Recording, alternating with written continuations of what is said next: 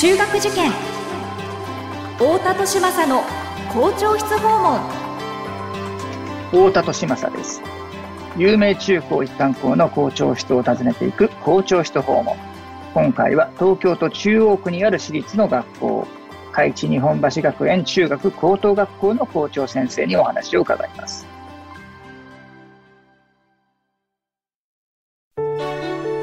学校は個性で選ぶ時代入試も模試も出会いの場です。思考コードという新しい基準で子どもたちと学校の可能性を広げたい。私たちは首都圏模試センターです。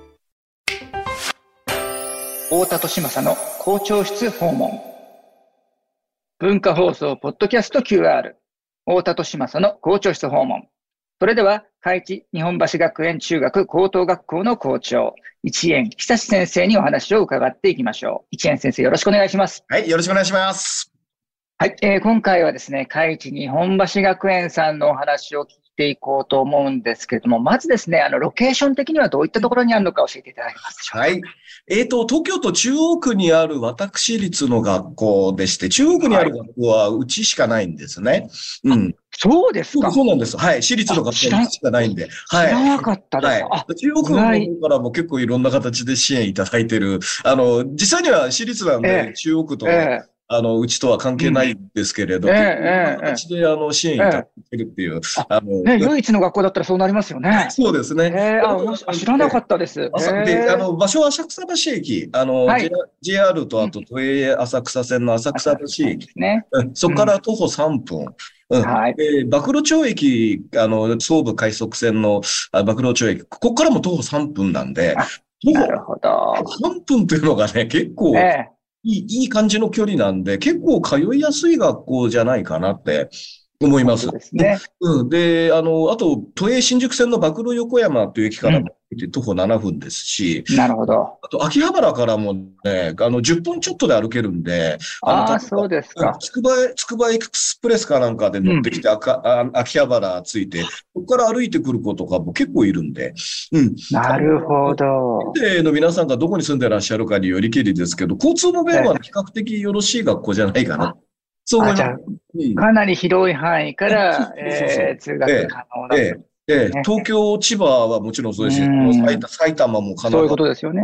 ええ、あの、いろんなとこいただいてますよね。はい、なるほど。はい。あの、周りの、あの、環境的には、そういう場所なんですか、えっとですね、あの、うん、やっぱり、まあ、まあ、下町というような感じではある。うん、あの、ただね、あの、浅草橋って結構人形の街って出てて、あの、人形を売ってるお店が結構たくさん、あの、ですよね。あと、はい、昔からの、こう、伝統工芸品とかそういったもの、うん、あの、例えば革細工の店とか、あの、そういった店たくさんあるんで、まあ、はい昔ながらの江戸情緒というか、そうですね。そういった雰囲気はとっても持ってるので、うん。うん、で結構、うん、近隣のお店の方からもいろんな形で香港支援していただいてるんで、とてもありがたい。はい。そうですか。確かに、江戸情緒っていうのはね、すごくぴったりな言葉かもしれませんよね。そんな雰囲気ですよ。はい。ね、はい。ありがとうございます。はい、まあ、そういった場所にある、海地日本橋学園さんなんですけれども、はい、まあ、現在のこの学校のですね、はい、特徴っていうとどういうところが挙げられますでしょうかね？そうですね。まあ、これね、話し出せばきりないんですけれど。本当ですね。一つだけちょっとあの、まあ、一番大事してることを申し上げたいんですけれど、はい。あの本校のね、合言葉があるんですね。お合言葉。これ何かというと、自ら考え、判断し、主体的に行動する。っていう、この文言、自ら考え、判断し、主体的に行動する。これがね、うん、あの、うちの生徒みんな意識してるし、我々教員もものすごく意識してる。はい、要するに、主体性、主体的、自分で動く。うん、先生にあれやれこれやれって言われて動くんじゃなくて、次に何をするべきか、また何をしたらいけないかっていうのは自分で考えて判断して行動しましょう。はい。これね、あの、うちの学校の一番大きな特徴というなるほど。あの、もう、もういろんな場面を、あの、え生徒たちに自分で考えてやりましょうよと。例えば、部活動とかも全部自分たちで考えて練習メニューとかもやりましょうよと。学校行事も僕ら先生が作るんじゃないよねと。君たちが自分のためにやるんだからどういうふうにやればいいか、体育祭とか、文化祭とかも自分たちで考えてやりましょうよと。これね、徹底的にやってる。これがね、一番の大きな特徴。要するにね、ロボット人間作りたくないんですよ。ロボット人間。ロボット人間を。はい。まあ、の日本は本当そうで、指示待ち人間。言われなきゃ動かない。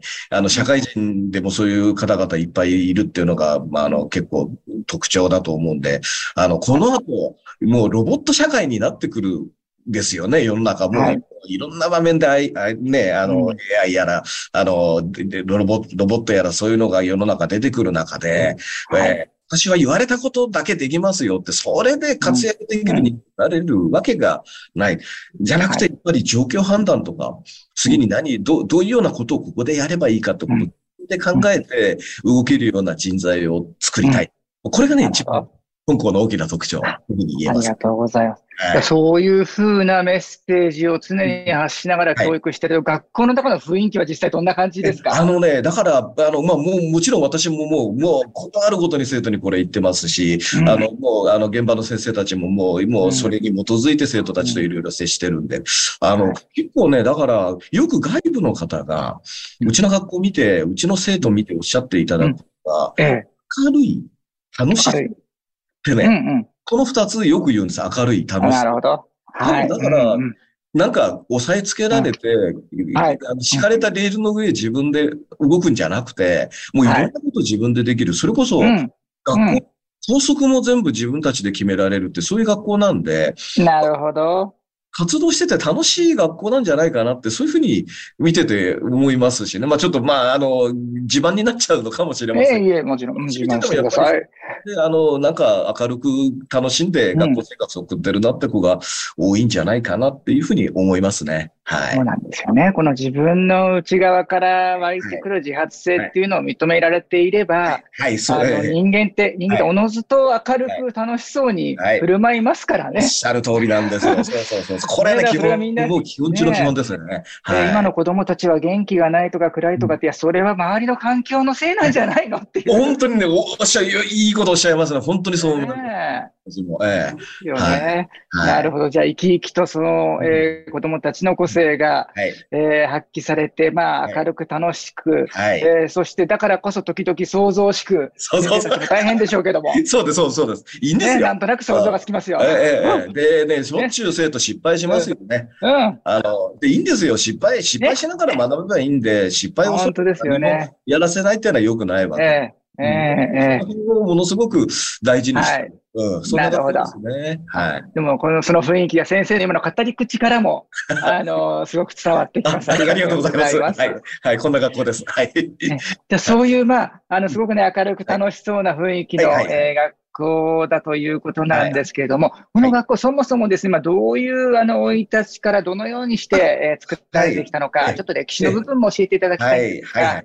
これがね、ちょっとなかなか難しいんですけど、もともと本校は、日本橋女学館という名前の女子校だったんですよね。はい。うん、これの創立は1905年という、まあ大変、日露、日露戦争があった時ですから、そうですね。長い歴史を持ってる。あの、で、あの、今これで海地学園という母体に、まあ2015年から変わって、うん、そこから私校長やり始めたんで、ちょっとそこでね、歴史が少し変わってるっていうのはあるんです。ただ、あの、まず、日本橋小学館については、これ、当時、明治時代ですから、女子教育っていうものは、あんまり重視されてなかった時代です。ですね。えー、はい。その中で、いや、やっぱり女性も教育を受けさせなきゃならないって、うん、そういうふうなことで、はい、まあ、地元の有志地、はい、まあ、あの、商業やってる方々が中心立てたのがうちの学校で。まあ、だから、時代の先端行くんですよね。なるほど。だから、この江戸城長の、えー、っていうぐらいの、当時はもっとも、もっともっと江戸だったでしょうし、1900年ってまだまだ。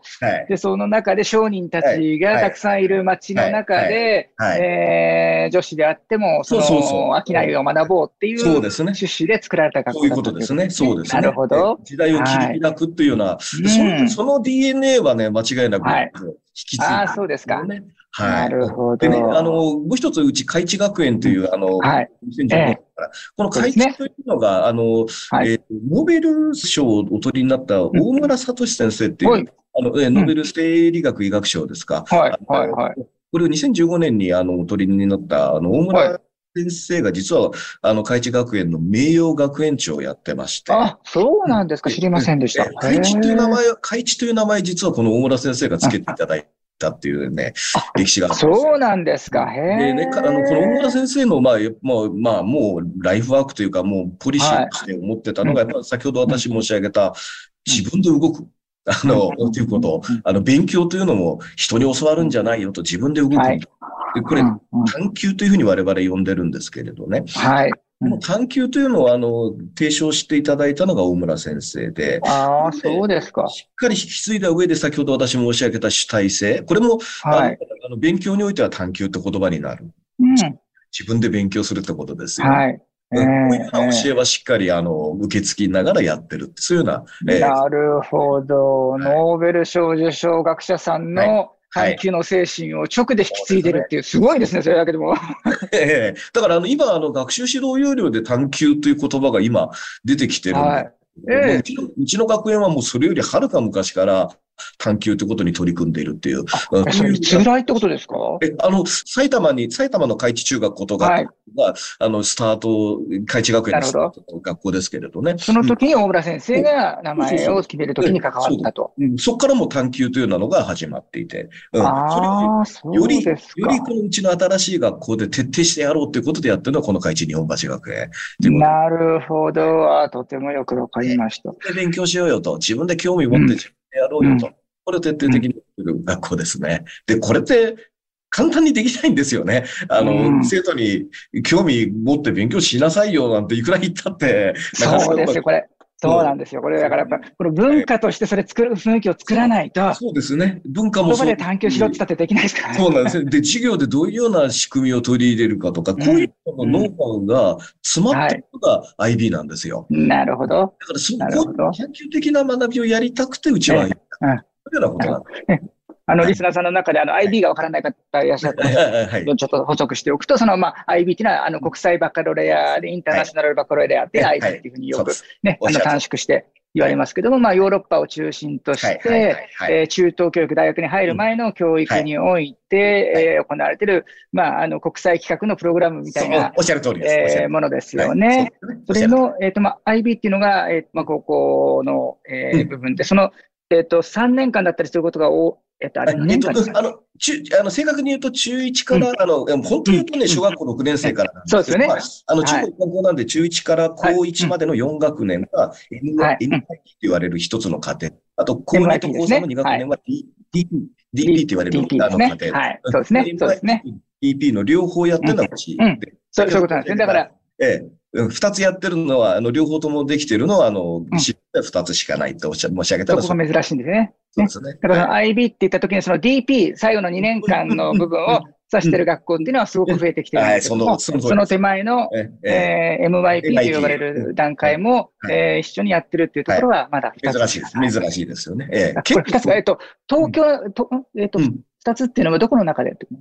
え東京都の、あの、私東京都の中東京都の私立の中で私立の中でそうですね。はい。はい。わかりました。ありがとうございます。